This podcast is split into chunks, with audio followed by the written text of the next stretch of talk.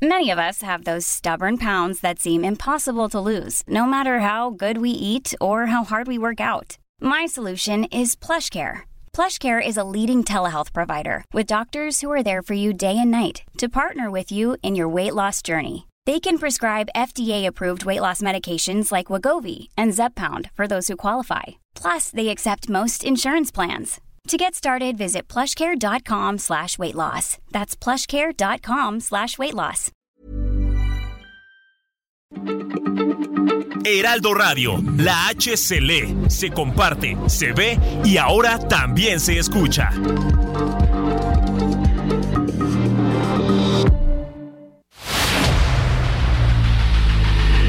El dedo en la llaga. Había una vez un mundo en el que nadie creía. Un país de historias inexplicables. Una nación con personajes asombrosos. Santo Tomás tenía razón. Hay que ver para creer. El México increíble, las verdades que duelen, la voz de los que callan, el dedo en la llaga. Infórmate, diviértete, enójate y vuelve a empezar. El Heraldo Radio presenta El Dedo en la Llaga con Adriana Delgado. Yo pienso que no son tan inútiles las noches que te di. Te marchas y que, que yo no intento discutírtelo, lo sabes si lo sé. Al menos quédate solo esta noche. Prometo no tocarte, ¿estás segura? Hay veces que me voy sintiendo solo. Y así iniciamos este dedo en la llaga de este lunes 19 de junio del 2023 y estamos escuchando al gran Sergio Dalma en esta canción que se llama Mi historia entre tus dedos con Vanessa Martin. No, bueno, es un agasajo de canción y el gran Sergio Dalma que su voz es impresionante. Se dice que por cada hombre hay una como. Pero mi sitio luego ocuparás con alguno. Igual que yo mejor lo dudo. Porque esta vez agachas la mirada. Me pides que sigamos. Vamos a un resumen informativo con el gran Héctor Vieira. El presidente Andrés Manuel López Obrador dio a conocer que Luisa María Alcalde, aún titular de la Secretaría del Trabajo y Previsión Social, será la nueva secretaria de Gobernación en sustitución de Adán Augusto López.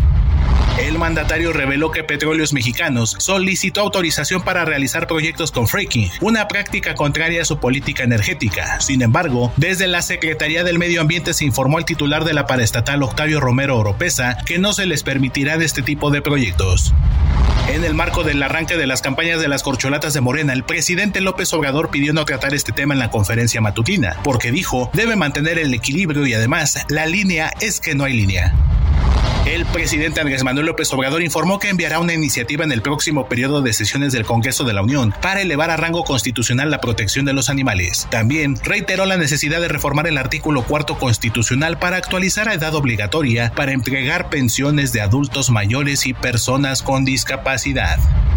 En México hay 650 mil viviendas abandonadas tan solo del Instituto del Fondo Nacional de la Vivienda para los Trabajadores, que se arrastran desde administraciones pasadas, porque fueron construidas sin contar con servicios, transporte o escuelas. Así lo aseguró Daniel Fajardo, subsecretario de Desarrollo Urbano y Vivienda de la Secretaría de Desarrollo Agrario Territorial y Urbano, SEDATU. La Secretaría del Bienestar anunció el calendario de fechas para que los adultos mayores que cumplieron 65 años en mayo y junio puedan hacer su registro al programa de la pensión para el bienestar de las personas adultas mayores. Este programa social, que ya beneficia a 11.4 millones de cuentavientes en 2023, y el registro será acorde a la primera letra del apellido materno. Los días para este registro comprenden del 19 al 31 de junio. Listo, el laboratorio del Instituto Nacional de Medicina Genómica IMEGEN para la identificación de restos humanos. Y es que en las labores de identificación de estos restos lo más complicado es lograr la extracción de ADN de muestras muy pequeñas de huesos, las cuales están degradadas porque durante un largo tiempo permanecieron a la intemperie y después hay que evitar que se contaminen. En Mérida, Yucatán, integrantes de la agrupación Todo por Ti, conformada por madres y padres a los cuales sus exparejas les impiden ver a sus hijas o hijos, se manifestaron y marcharon este domingo para demandar a las autoridades judiciales su intervención y, en lo posible, tener una solución favorable para ambas partes en conflicto. En Oaxaca, Argelia Betanzos, hija de Jaime Betanzos, preso político del Ochotitlán de Flores Magón y defensora de derechos humanos, acusó a la secretaria de la mujer Elisa Cepeda Lagunas de acosarla. Esto con la intención de intimidarla por la defensa que hace de su padre y siete personas más, a quienes se le señala, entre otras cosas, del homicidio del hermano de la funcionaria Manuel Cepeda Lagunas ocurrido en 2014 regresamos aquí al dedo en la llaga y le agradezco a don Pepe Carreño, internacionalista, editor de la sección Orbe en el Heraldo de México, que me acompañe en este programa El Dedo en la Llaga. Gracias, don Pepe. Adri, siempre es un placer. Muchísimas gracias por invitar. Gracias, don Pepe. Y bueno, no, tenemos ya en la línea a mi querida Claudia Guerrero Martínez, periodista, gran periodista veracruzana y Premio Nacional de Periodismo 2015. Y es que luego de que la jueza Angélica Sánchez fue detenida el pasado 16 de junio en la Ciudad de México, acusada por delitos contra la fe pública y tráfico de influencias, es un hecho que la familia califica de arbitrario y persecución política. Esta mañana el gobernador de Veracruz, de Veracruz, Cuitláhuac García, publicó un video y un texto en sus redes sociales en el cual explica los motivos de la detención de la jueza, don Pepe. Y en un momento, mi querida Claudia, voy a leer esto que me parece indignante. La jueza liberó a un narcotraficante acusado de al menos dos homicidios en Veracruz. O sea, él la hace de Poder Judicial. Ya, él ya dictó, ya investigó, ya dijo ella es, culpable. fiscal y jurado. Dice, algunos medios le dicen al delincuente empresario ¿El narcotráfico y asesinato ya son empresa? ¿O cuáles son las empresas a las que se refiere que hasta empresario le llaman? La jueza de Cozamaluapan presionó a las autoridades del Penal Federal de Coahuila, falsificando datos y extralimitándose. ¿Por qué urgía tanto liberar al delincuente? ¿Por qué exigió que se liberaran en una hora? El día en que la liberaron, el día en que liberaron al delincuente, su abogado y su familia ya lo esperaban afuera del penal desde antes que iniciara la audiencia con la jueza. Y arreglaron antes algo con ella que ya sabían que lo iban a liberar. Wow. Bueno, y el juez federal amparó al delincuente y le ordenó a la jueza que a su criterio de ella decidiera si lo liberaba, si lo liberaba. ¿Por qué en entrevista a familiares de la jueza y a ella misma dicen que lo liberó por cumplir la instrucción de un juez federal? Hubo muchas entrevistas en medios nacionales. Extrañamente nadie pregunta el meollo del asunto. ¿Se reunió la jueza con el abogado defensor del delincuente? ¿Sí o no? ¿Tuvieron comunicación directa? ¿El hijo de ella se reunió con él? ¿O quién fue el intermediario? ¿Su auxiliar del juzgado? Y pone continuará. Y don Pepe, me quiero rápidamente, antes de entrar a este análisis, con Claudia Guerrero. Claudia, ¿qué piensas de todo esto? Muchísimas gracias por el espacio, mi querida Adriana, y también le mando un abrazo a don Pepe y a todo tu público que es muy, muy bueno, muy solidario también ante estos eh, eh, hechos y acontecimientos que como paisana, pues tú también te solidarizas porque finalmente aquí en el estado de Veracruz se evita el estado de derecho, se violentan los derechos jurídicos y también la persecución a periodistas aquí en el estado de Veracruz. Es muy lamentable lo que está pasando y te agradezco mucho el espacio. Eh, Claudia, ¿por qué el gobernador tendría que hacerla de poder judicial y de, de, quien, quien lleva el ejecutivo? Esto es gravísimo, la intervención de los poderes. Fíjate que haces una, eh, puntualizas muy bien esto. Fíjate que ya nosotros ya, ya supimos por parte de la oficina del gobernador por qué nos están acusando. Ellos nos están acusando de obstrucción a una investigación abierta. Esto quiere decir que yo publiqué en el 2022 datos exactos de una investigación que está abierta y que por eso, bueno, pues violenté la normatividad y por eso me abrieron una carpeta de investigación. Lo que no sabe el gobernador y también la fiscal parece ser que nosotros como periodistas tenemos derecho a poder publicar este tipo de cosas. El gobernador no.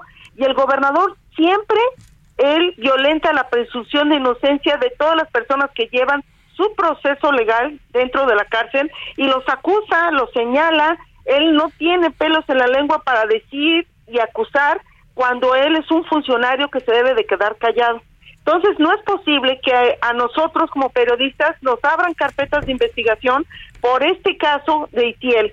Yo eh, eh, fui la primera en que sacó este tema de Itiel y con todas las deficiencias que tenía esta investigación, que de veras se ha caído una tras otra y e Itiel ha estado ganando los amparos federales porque pues es una persona que en el momento que fue el asesinato del diputado local, Juan Carlos Molina, estaba en una fiesta infantil. Lo comprobó con más de 60 testigos, lo comprobó con compras que hizo con su tarjeta de crédito en, en, en, León, Guanajuato, y también pues todos los testimonios y todas las pruebas, pues aquí en Veracruz no les interesó. Solamente el hecho de que tenía una camioneta parecida a la que fue el agresor, pues es parte de todas las deficiencias que tiene esta investigación, en la que pende con hilos, porque se cae por donde le veas.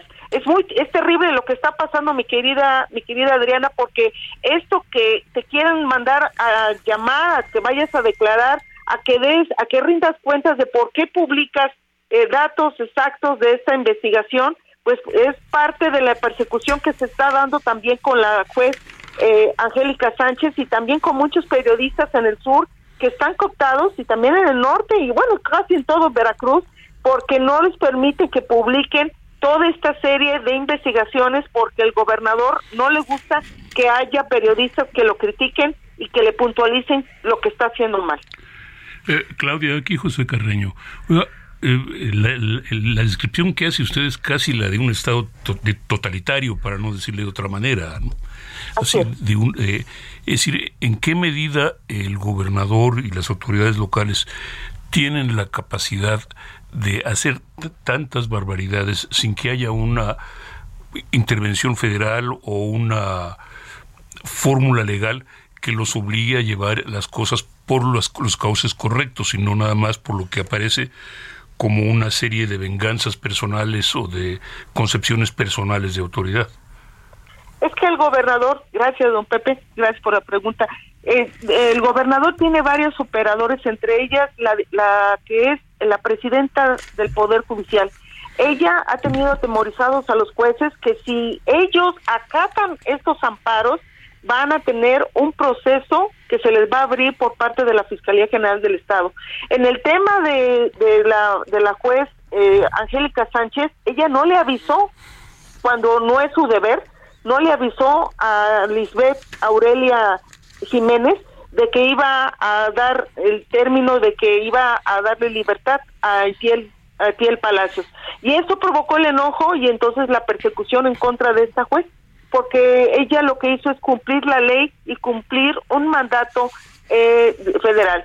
Aquí en el estado de Veracruz, muchos de los presos políticos, que ya los llamamos así porque así son, es eh, eh, que no se les violentan sus amparos, no se respetan, no se acatan, difieren las las, las audiencias, eh, dicen que se cancelan algunas porque no tienen copias, otras porque no asistió no sé quién. O sea, el chiste, el chiste es de hacer dilatar y dilatar todos los procesos y tienen amenazados a todos los jueces que deben de acatar las órdenes, si no se les va a abrir un proceso. Y les dice también la presidenta, no se preocupen, si no acatan los amparos, va a llegar una inhabilitación o una sanción por parte de la federal. Pero si no acatan lo que hacemos nosotros, entonces van ustedes a ir a pisar la cárcel para que aprendan lo que debe de, saber de que nosotros somos los que mandamos aquí. Claudia. hay una impunidad, es terrible. Claudia, este pasado jueves elementos de la Fiscalía General del Estado entregaron un citatorio por interpósita persona dirigido a ti para que comparezcas en calidad de investigada dentro de la, una carpeta de investigación, que es esta. Quienes te conocemos sabemos que eres una mujer de una lucha impresionante por decir la verdad, de un gran periodismo, de una mujer de la cultura del esfuerzo. Todo el mundo sabemos dónde vives, quién eres. Muchas gracias, muchas gracias, Adriana. La verdad, o sea, me parece muy injusto porque tu papel es informar, investigar. Ese es el papel de los periodistas. Y fíjate, Adriana, que, quisimos, que estamos ya tramitando un amparo para llegar a esta comparecencia con amparada, pero el problema es de que los amparos no los respetan aquí en el estado de Veracruz. Entonces puede ser que en el momento de que no haya una garantía de que llegue y realmente me respeten mi derecho nada más de declarar y que no me pueden también preguntar mis fuentes porque nosotros como periodistas tenemos el derecho de cuidar nuestras fuentes y también el no declarar. Entonces creo que esto sí es una censura, esto es una eh, una cacería de brujas, porque lo que quieren es callar, callar al mensajero, que finalmente somos los que estamos, eh, somos los responsables de informar a la ciudadanía y eso es lo que no entiende este gobernador, que lo que ya está desesperado, es lo único que veo, desesperación. Claudia, una, una, pregunta. Esto es al margen de, ah, de esta cuestión intimidatoria, etcétera, qué tan correctamente hechas están las investigaciones, qué tan correctamente presentadas están las argumentaciones legales en los casos donde ha habido fallos contrarios a los deseos del gobernador. Malísimas, muy mal elaboradas, eh, que recrean y fabrican testigos. Muchos de los testigos han declarado que ha sido bajo tortura la declaración e imputaciones en contra de estos presos políticos. Y eso es terrible. Es terrible porque ni la federación ni nadie se ha metido a investigar lo que está pasando aquí en el estado de Veracruz. Eh, tú nada más le caes mal al gobernador y mandan y te van a detener.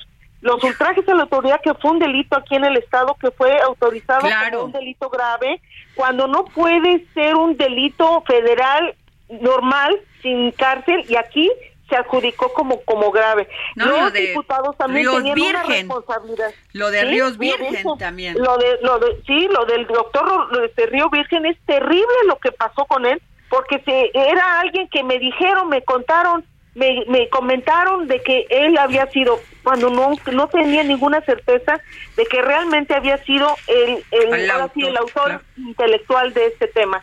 Qué terrible que todo esto, y si ustedes ven todos los casos de todo, de Rogelio Franco, de, de todos los eh, candidatos también a las alcaldías que fueron encarcelados, y de muchos políticos también, de dirigentes también eh, opositores, también están en la cárcel entonces ya nadie quiere ni, ni, levantar la mano por lo mismo. ¿sí? Entonces es terrible lo que está pasando aquí en el estado de Veracruz. Si usted me pregunta si están bien elaboradas, pues no, porque por eso estamos viendo que la, los, los, los, los amparos se están, se están dando de, ahora sí de forma de cascada porque están llegando eh, de forma de forma eh, inmensa ahora sí se incrementaron por lo mismo de que no no, no están las investigaciones bien sustentadas, ni los testimonios, los escenarios recreados, fabricados, todo de veras ha sido terrible la forma como se está haciendo la investigación aquí en la fiscalía. Entonces creo que sí se debería, ah, y todavía me falta decir la intimidación a muchos defensores de oficio y también de eh, abogados de la barra de abogados que ya están intimidados, notarios públicos están intimidados también y es una violencia y un gobierno gangsterí en el que estamos viviendo aquí en el estado de Veracruz. Claudia, toda nuestra solidaridad a nombre de todos nuestros eh, periodistas, amigos periodistas que te conocemos, que sabemos de tu trabajo periodista, periodístico, perdón, toda nuestra solidaridad. Claudia Guerrero Martínez, gran periodista veracruzana y Premio Nacional de Periodismo 2015. Gracias, Claudia. Gracias, mi querida Adriana, y gracias también por este documental que hiciste de las guerreras con la pluma. que Tú eres una, guerrera de la libertad. Así es, una de las que intervinieron ahí en, este, en estos testimonios. Y te agradezco muchísimo el espacio, mi querida paisana, y gracias que siempre has sido solidaria con todos los periodistas aquí en el estado de Veracruz. Gracias, querida. Y a don Pepe también, muchas gracias por la entrevista. estamos contigo. Eh, don Pepe, ella, Claudia Guerrero, fue quien pues destapó toda esta cloaca con los niños que no reciba, no recibían sus quimioterapias en Veracruz, que les ponían agua salina. Entonces, imagínese, Claudia no es una periodista de ahora en contra de Cuitláhuac García. Es una periodista que ha estado al pie de la información de la investigación. Pero es un Terrible, don Pepe. Bueno, y tengo en la línea a mi querido Sergio Sarmiento. ¿Cómo estás, mi querido Sergio? Gran columnista, gran analista, gran conductor. Aquí está conmigo compartiendo. Me hace el honor de compartir este micrófono, don Pepe Carreño. Sergio.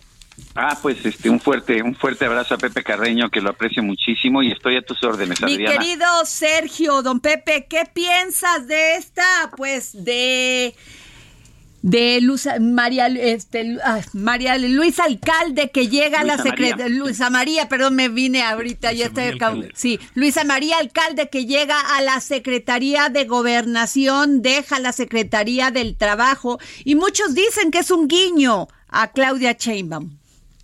Este, claramente Luisa María ha sido cercana a Claudia y sí podría ser un guiño, podría ser considerado como un guiño. Eh, ahora, Luisa María tiene una trayectoria importante ella misma, es muy joven, tiene 35 años, pero realmente es una mujer uh, muy inteligente. Eh, sus dos grandes logros han sido el negociar con los empresarios el aumento en los salarios mínimos y el pues imponer ahí no negociar imponer el, el nuevo acuerdo de prohibición de la de la subcontratación pero han sido los dos uh, eh, los dos esfuerzos en donde ha funcionado mejor Luisa María Alcalde. Aunque yo debo decir que el puesto de secretario de Gobernación es mucho más complicado y yo sí diría que requiere de un político con mayor experiencia que pues que esta abogada de 35 años. Yo pensé que Alejandro Encinas era una buena decisión para que se quedara como secretario de gobernación, pues ahora no está de moda, yo sé que tiene 69 años, pero creo que ha sido siempre un gran negociador y me parece que ha sido un político que ha respondido bien en cada una de sus responsabilidades. Pensamos que era el paso que se tenía que dar don Pepe Carreño en la Secretaría de Gobernación y llega Luisa María Alcalde.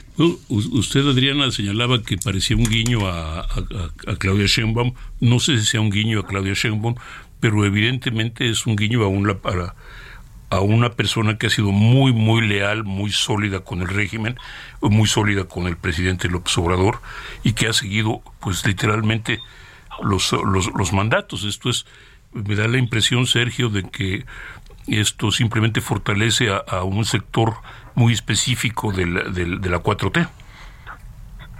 Definitivamente estoy de acuerdo, Pepe. El, claramente es un guiño también a Berta, a Berta Luján quien durante muchos años, durante siete años, fue la presidenta del Consejo Nacional de Morena. era su mamá, ¿no? Sí, es su, mamá. es su mamá. Pero aquí el punto eh, que sí me parece importante es que Alejandro Encinas, quiera o no, a pesar de que siempre ha sido leal al presidente, pues en determinados momentos ha expresado puntos de vista contrarios a los del presidente. Recordemos que Alejandro Encinas en 2022 dijo claramente que él pensaba que las labores de la Guardia Nacional y de la Policía deberían quedar a cargo de las autoridades civiles. Esto me parece que no gustó y creo que al presidente tampoco le gustó cuando él aceptó en una entrevista con el New York Times que estaba siendo espiado y el presidente se molestó y dijo que, que en este gobierno nadie espía. Son los dos temas en los que me parece en los que me parece eh, Alejandro Encinas perdió la posibilidad de quedarse como el, el, el, el titular de, del Palacio de Cobián para los próximos dos años. Eh, Sergio, ¿qué piensas de esto? Marcelo Ebrard propone crear la Secretaría de la 4T y que la dirija Andy, hijo de Andrés Manuel López Obrador. No sé qué piense Pepe, pero si no fuera algo que yo sé que dijo y ya escuché que lo dijo, yo hubiera pensado que era una, un mal chiste este me parece absurdo y me parece que es una forma de tratar de ganar el apoyo del presidente que va más allá de lo que es realmente aceptable en una república como la nuestra. Y cuando hablo de república es una república en que no se acepta el nepotismo. Sergio, ¿crees que las corcholatas van a llegar a buen fin? ¿Que no va a haber discusión, división en lo interno? Yo creo que el presidente, y también aquí a reserva de lo que diga Pepe, que conoce muy bien estos avatares políticos, eh, pero yo sí pienso que el presidente lo ha amarrado muy bien. El presidente eh, se le podrá criticar lo que sea, pero tiene un colmillo político muy largo y muy retorcido y lo ha amarrado muy bien. Por eso Marcelo Ebrard, a quien consideran como el más lejano al presidente, pues se ha aventado esta ocurrencia de decir que crearía la, la Secretaría de la Cuarta Transformación y se, se la daría a Andrés Manuel López Beltrán. Me parece, me parece casi de risa, pero lo está diciendo en serio. Eh, creo que eh, Marcelo Ebrard se está tratando de, pues, de acercar al presidente, pero yo sigo viendo las encuestas y creo que Claudia tiene la ventaja. Muchas gracias, Sergio Sarmiento. Te agradecemos, querido amigo. hashtag soy tu fan. Gracias por ah, tomarnos la llamada. Gracias, Adriana. Fuerte abrazo a los dos, Pepe, Adriana. Nos vamos a un corte y regresamos con don Pepe Carreño.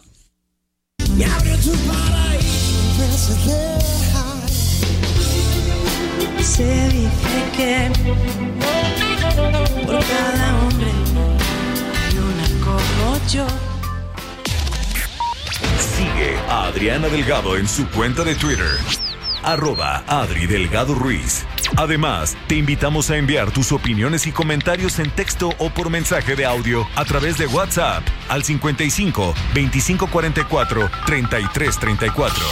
Y si quieres escuchar El Dedo en la Llaga de El Heraldo Radio, en cualquier momento y donde quiera que te encuentres, descarga el podcast disponible en Many of us have those stubborn pounds that seem impossible to lose, no matter how good we eat or how hard we work out. My solution is PlushCare. PlushCare is a leading telehealth provider with doctors who are there for you day and night to partner with you in your weight loss journey. They can prescribe FDA-approved weight loss medications like Wagovi and Zepbound for those who qualify. Plus, they accept most insurance plans. To get started, visit plushcare.com slash weight loss. That's plushcare.com slash weight loss. Spotify y iTunes.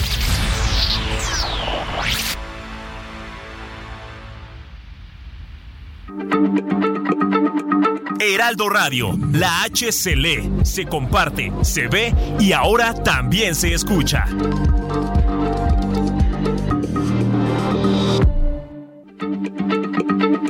Heraldo Radio, la H se lee, se comparte, se ve y ahora también se escucha.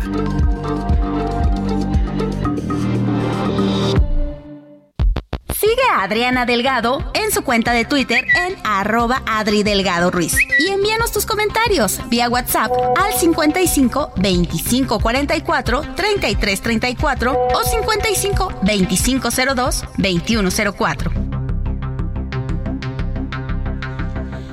Bueno, y regresamos aquí al dedo en la llaga. Son las 3 de la tarde con 30 minutos. Síganme en mis redes, arroba Adri Delgado Ruiz. Y tengo aquí a mi querido don José Carreño. Pero antes de esto, un gran anuncio. ¿Tú qué vas a hacer con tus utilidades este año? Aprovechalas para empezar a invertir con Citibanamex. Por tiempo limitado, obtén hasta 13% de rendimiento en pagaré o invierte en el fondo BLK 1 más de BlackRock sin plazos forzosos. Inicia hoy mismo. Hazlo desde Citibanamex móvil. Consulta términos y condiciones en citibanamex.com diagonal inversiones. Don Pepe Carreño. Adri. A ver, don Pepe, ya no sé ni por dónde empezar. Porque dicen que a río revuelto ganancia de pescadores. Y no sé si nosotros estamos peor o Estados Unidos está pasando por un momento muy difícil con esto, porque antes de entrar al programa me decía don Pepe, le digo, es que Trump, digo, este, pues no va a ser el próximo candidato. Y me dice don Pepe, claro que sí, está, está jalando toda la publicidad que le están dando con este tema de que si lo que si le 37 órdenes judiciales tiene. 37 acusaciones en un solo caso. Pero mire, es que es, muy, eh, eh, vamos a decirlo de esta forma, Trump está en el lugar donde siempre ha querido estar, en el centro de las cosas, es el centro de atención, es el centro de, de, todo lo que pasa, y en alguna medida ahorita también es el centro de preocupaciones de todo un país, porque quienes, quienes no están con él se preocupan por la reacción que pudieran tener los partidarios de Trump en caso de que Trump, como es posible, sea juzgado y condenado por delitos que van desde el mal manejo de, documentos eh, secretos, que los hemos visto, eh, hemos visto las fotografías o sea, que se los llevó a su a su lugar de vacaciones Maralago, ¿no? Eh, pero no solo se los llevó indebidamente, sino que los tenía ahí en cajas de cartón ahí. Válgame Dios, ahí seguramente en una bodega. No, apilados en apilados en, cuartos de baño, apilados en recámaras en donde simplemente caían. No, no, no, no. O sea, manejados sin ningún cuidado. confidenciales del gobierno de Estados Unidos. Mire, eh, documentos eh, documentos, documentos que indicaban, entre otras cosas, por ejemplo, qué pasaría en caso de un ataque contra tal o cual país. Válgame Dios. O estrategias de defensa o estrategias... ¿Y por qué llevárselos en papeles y no en un disco duro de un PP? Porque se los dan en papeles, al presidente le proporcionan todo esto... Eh, en mi hojita como yo. En, hojitas, en, hojitas o, en, carpetas, el presidente los lee o no, normalmente lee extractos y, uh, y vamos y los, y los devuelve. Se supone que esos papeles regresan a, un archivo especial de la presidencia de la Casa Blanca que luego es uh, guardado en los en las librerías presidenciales en los archivos nacionales y que el presidente no se lleva absolutamente ninguno de esos documentos es decir puede haber puede pasar en cualquier porque ha pasado en, varios lugares varias ocasiones que algún documento se extravíe, que, algún que el presidente se lleve algún documento y ya no lo devuelva, pero no 37 cajas o 50 cajas. eso no, es, no, no, no tiene precedente. O, o, el argumento de que las, los, los ah, digamos, los desclasifiqué en mi mente. Pues sí, su mente los desclasificó, pero hay todo un procedimiento físico legal para desclasificar documentos. Yo he visto, probablemente usted también haya visto documentos, eh, documentos secretos del gobierno de Estados Unidos cuando están desclasificados y están llenos de rayas negras, de taches negros, líneas completas, a veces hojas completas, son tachadas. En, negro y el documento desclasificado quedan palabras a veces. Entonces, aquí estamos hablando de documentos completos, legibles, visibles que literalmente pues estaban a la mano de cualquiera. Terrible, pero además de esto, usted me dice que Trump gana popularidad. Cada vez que lo sacan, cada vez se victimiza. Y entonces... Pero esto, esto es, estamos hablando también de un, de un, de un tipo de líder y de un país donde ahorita la gente está escuchando lo que quiere escuchar, confirmando lo que quiere confirmar tomando de las noticias, tomando de la información lo que quiere escuchar. Esto es, yo escucho a Fox, o a, la cadena Fox, cuando era trumpista, ahora que ya no es trumpista, ya no escucho a Fox. Yo escucho a la CNN porque es antitrumpista, entonces ahora soy de la CNN. Ya, ya no, no hay... no estamos hablando de un momento en el que, la, en que los periódicos tengan la mayor credibilidad, sino que estamos hablando de un momento en que las cadenas de televisión y los periódicos son leídos simplemente por gente que quiere confirmar lo que ya lo que ya pensan, lo que ya estaban pensando. Es trumpistas o antitrumpistas. Ahora, tiene usted alrededor de un 30-40% de la población de Estados Unidos que son republicanos, que son gente eh, de derecha o gente de centro derecha, gente que tiene una forma de pensar muy determinada, que tiene normalmente también un relativo, un, nivel educativo relativamente bajo. los republicanos. Los republicanos. Estamos, hablando, estamos hablando de, personas de, que, están... De, o sea, el nivel educativo de los demócratas es más alto. En este momento sí. Eh, por lo menos vamos a ponerlo de esta forma, las, la, las élites, la élite intelectual de los Estados Unidos está por lo pronto alineada con los demócratas, pero el pueblo, así valga la expresión, el, los señores que gustan de la música ranchera a la estadounidense, los señores que... Que es todo esto Texas, que es absolutamente republicano. Es casi absoluto. Los que piensan así, que están desplazados por la economía, que el gobierno los traiciona, que el gobierno no les funciona, que el gobierno no les da lo que ellos tienen. ¿Y en qué momento Florida se convirtió en republicano? Es en el momento en que los republicanos comenzaron a utilizar argumentos religiosos, por un lado. En el momento que comenzaron a utilizar argumentos como eh, le resultó más, en, perdón, en que le resultó más fácil uh, prohibir libros que prohibir armas. ¿Qué? ¿Qué tal?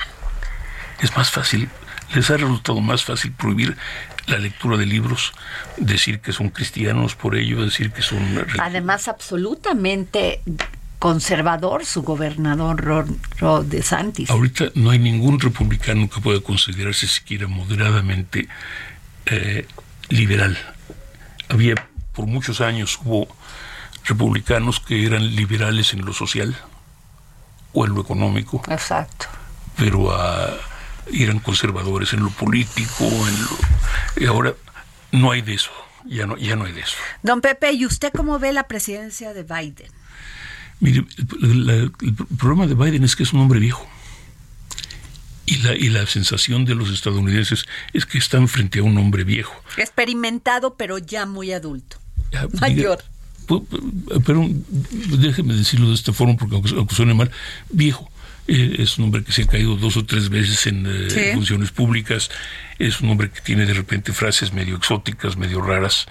Es decir, hace un par de días eh, terminó un discurso, un discurso. ¿Y se cayó? No, se cayó. Soltó una frase, and God save the Queen.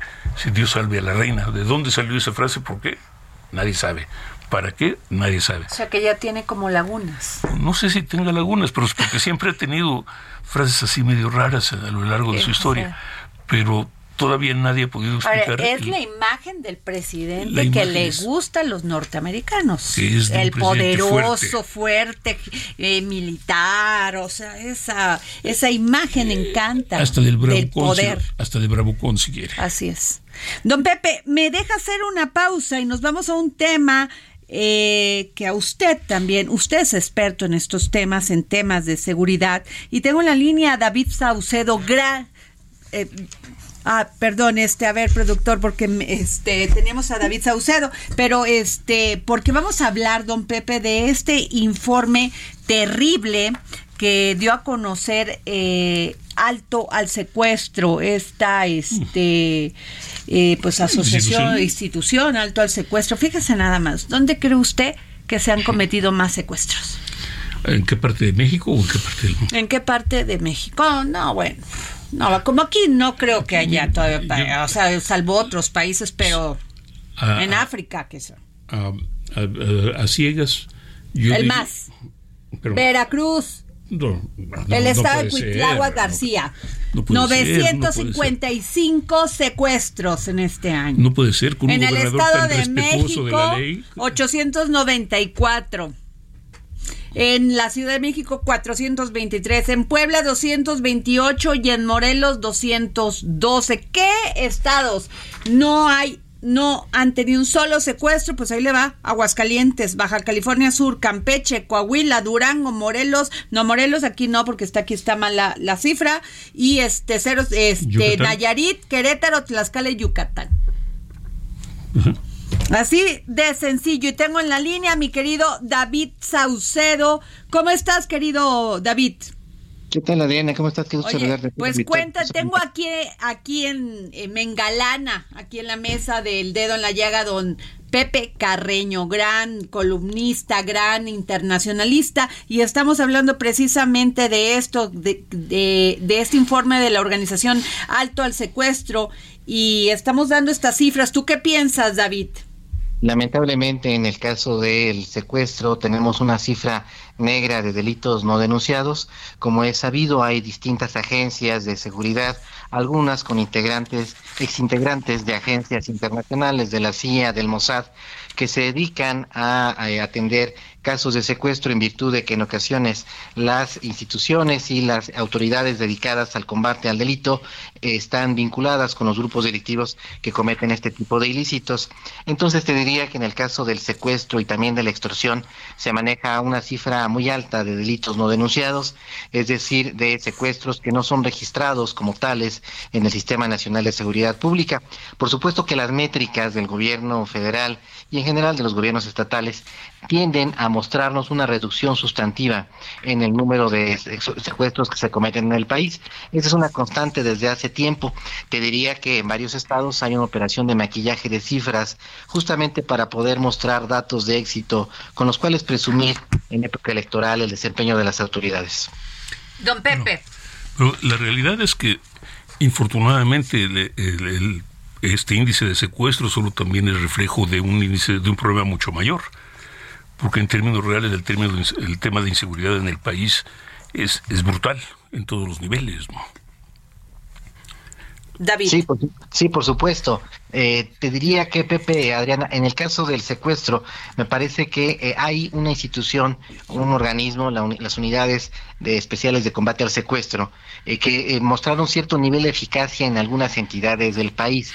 Sería evidentemente aventurado decir que fue una experiencia exitosa en las 32 entidades de la República, pero sí hubo casos de éxito en varios estados en donde afortunadamente se profesionalizó el combate a este tipo de ilícitos, se tomaron cursos, se capacitó a funcionarios, se limpiaron algunas dependencias, algunos estados en donde había secuestradores al frente de las propias entidades de combate al secuestro, casos muy conocidos, ustedes recordarán del estado de Morelos, cuando las propias autoridades dedicadas al secuestro eran las que secuestraban, situaciones muy lamentables, casos emblemáticos, de, por ejemplo, de la familia Martí, eh, ustedes recordarán. Claro y a raíz de estos eventos, la Unidad Especial de Combate al Secuestro hizo un esfuerzo por mejorar las prácticas. Creo que en algunos estados lograron algún resultado notable, en otros evidentemente nos quedan nos quedan a deber y a raíz de esta de esta experiencia se trató y se está tratando de clonar eh, eh, estas mismas unidades de combate al secuestro como unidades ahora de combate al homicidio doloso. Se trata de un proyecto que aún está en gestación, que seguramente tardará algún tiempo en, materializarse, en llegar a entregar resultados concretos. Me parece que valdría la pena darle seguimiento a esta nueva experiencia, pero en el caso del de, eh, secuestro en concreto, regresando al tema, pues tenemos resultados diferenciados. En algunas entidades, en efecto, tenemos una reducción muy notable de este delito y en otros tenemos un incremento justamente por lo que señala Pepe, debido a que hay grupos del crimen organizado, grupos de macrocriminalidad, que no necesariamente están realizando secuestros con fines económicos, sino, secuestros propios de su actividad, actividad delictiva, de su actividad de combate a otras organizaciones del crimen organizado. Bueno, a ver, les quiero decir esto, a ver, yo me imagino que tú ya lo viste, David Saucedo, experto en temas de seguridad, gran experto en temas de seguridad, en un comparativo de secuestros, fíjate nada más, de, del diciembre del 2006 a mayo del 2011, el presidente era Felipe Calderón, 4.394 secuestros. En diciembre del 2012 a mayo del 2017, el presidente era Enrique Peña Nieto, 9.552 secuestros. En diciembre del 2018 a, a, mayo del 2023, el presidente es Andrés Manuel López Obrador, 5.538 secuestros. Sí, tenemos unas fluctuaciones bastante marcadas con respecto a este tipo de delitos. Nada más te añadiría eh, nuevamente lo que te comenté al principio de esta conversación. Tenemos eh, cifras negras de delitos no denunciados, eh, varios varios delitos eh, de secuestro eh, ya no son por fines económicos, sino propios de la actividad criminal del combate que hay entre dos grandes organizaciones de macrocriminalidad, el Cártel Jalisco, el Cártel de Sinaloa, que ya no son secuestros con fines económicos, sino con otro tipo de, claro, Tienes toda la razón. Que se secuestran entre sí. Y ni siquiera hay denuncias porque ni nadie supo quién fue en efecto, jefes de plaza, incluso lamentablemente casos de elementos de seguridad pública, ejército, marina, eh, eh, Guardia Nacional, que han sido también muy mediáticos, en donde las autoridades se han movilizado para tratar de recuperar con vida algunos de estos elementos, eh, situaciones de incluso políticos, empresarios, que por algún tipo de vínculo criminal han tenido también, han sido secuestrados por parte de los grupos criminales. Y finalmente hay una cifra eh, que estoy seguro que se va todavía a incrementar en virtud del número de personas desaparecidas que hay en el país. Me pesa mucho decirlo, pero muchas de esas personas desaparecidas en realidad fueron secuestradas y posteriormente asesinadas y lamentablemente depositadas en estas llamadas narcofosas, en los narcocementerios, que utilizan los grupos criminales para ocultar sus homicidios. A, veces, a veces da la impresión simplemente de que no es que haya tanta fluctuación en las cifras, sino que la gente ya no se molesta en, en, en presentar denuncias. No tiene confianza ya de las autoridades. efectivamente ya no hay ninguna confianza en las autoridades. Igual con los delitos de, ah, de, de, de, intento de chantaje o, o, intentos de fraude, ¿no? Ya, ya, ya ni se molestan.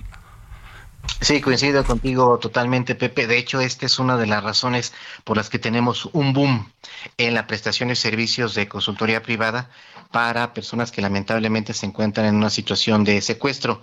Son muchas agencias de Estados Unidos, de Europa, de América Latina, incluso de exfuncionarios del gobierno mexicano que alguna, en alguna ocasión formaron parte del CISEN o de la vieja Policía Federal o de las unidades de combate al secuestro, que ya en el sector privado han montado agencias de consultoría dedicadas al rastreo, localización y eh, liberación de personas que se encuentran en situación de secuestro. Eh, es muy lamentable que de una situación de déficit en materia de prestación de seguridad por parte del Estado mexicano estén surgiendo estas agencias de seguridad privada que están proporcionando un servicio que tendrían que estar proporcionando evidentemente los gobiernos. Pero es que, tendría que, siquiera que existir en todo caso. ¿no? es decir, en términos reales, creo que tienes toda la razón. El hecho, sin embargo, es que no es un problema que, por un lado, no es un problema que venga de ahora, es un problema que ya tiene por lo menos dos o tres sexenios, por, lo que estamos viendo, y que al margen de cualquier cosa, pues eh, simple y llanamente las autoridades no han sido capaces, no han querido, no han podido enfrentar. Así es. Pues eh, David, tu comentario para... Bueno, ¿se nos fue David? Sí, sí, te escucho. Sí, ¿nos podrías... Ajá. Los únicos casos en donde vemos que las autoridades se movilizan eh, de manera rápida, expedita, para atender un caso de secuestro es justamente aquellos casos en donde se toca integrantes de, la élite política, de la élite empresarial, de la élite militar.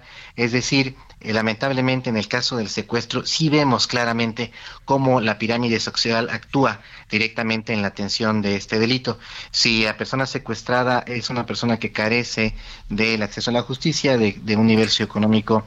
Como los migrantes.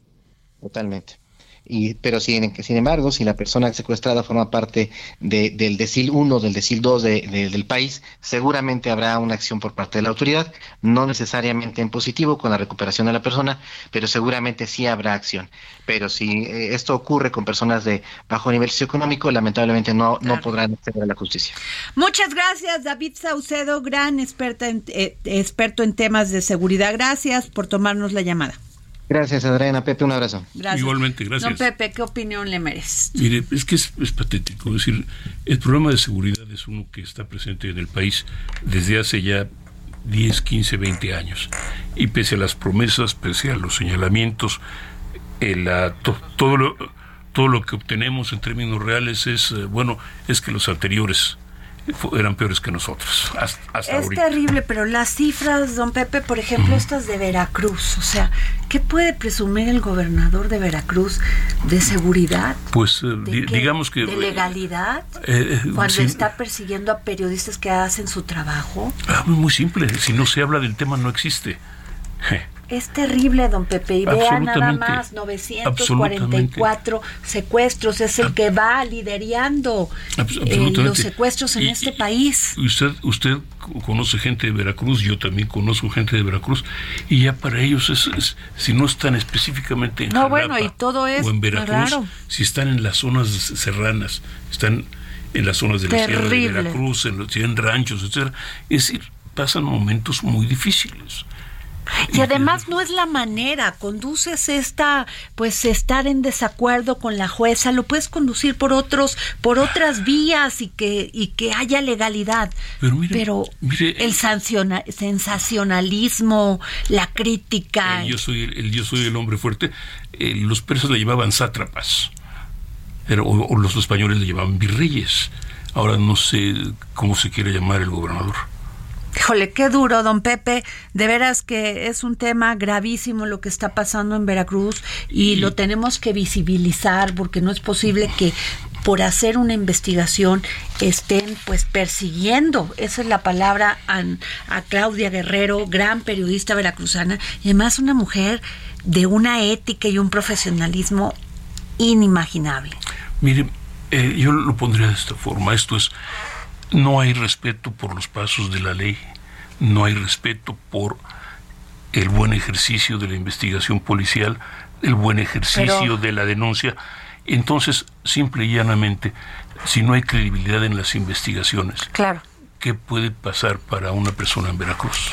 ¿Qué pues ya vio, ya vio usted. Vamos rápidamente, don Pepe, con Daniela Zambrano, que nos dice que hoy el suplemento de Mente Mujer se lo dedica a las mujeres en la política exterior de nuestro país.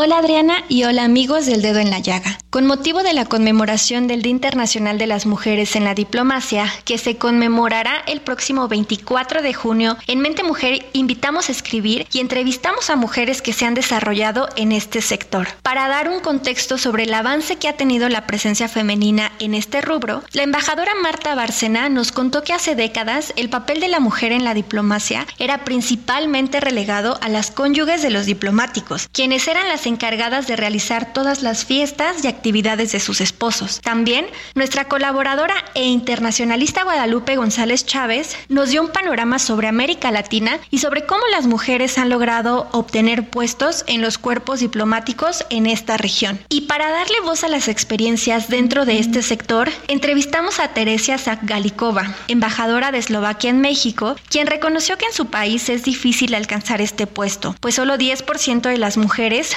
logran obtener el rango de embajadora, o bien el caso de Lorena Alvarado, quien tiene el rango de segunda secretaria en este sector y quien nos confesó que el servicio exterior es una ruta complicada de tomar, ya que cuando ella realizó su examen, en la parte de la entrevista, las personas que la entrevistaron fueron muy incisivos en que ella era mujer y en que en esa carrera había muchos divorcios. Por su parte, la embajadora retirada Angélica Arce nos platicó que ella fue una de las cuatro mujeres que ingresaron al servicio exterior mexicano en mi... Pues bueno, don Pepe, usted fue parte de esta gran suplemento de mente mujer. Gracias, don Pepe. Nos tenemos que ir, nos ganó el tiempo la guillotina. Gracias, don Pepe Carreño. Gracias, Adri. Nos vamos. El Heraldo Radio presentó El Dedo en la Llaga con Adriana Delgado.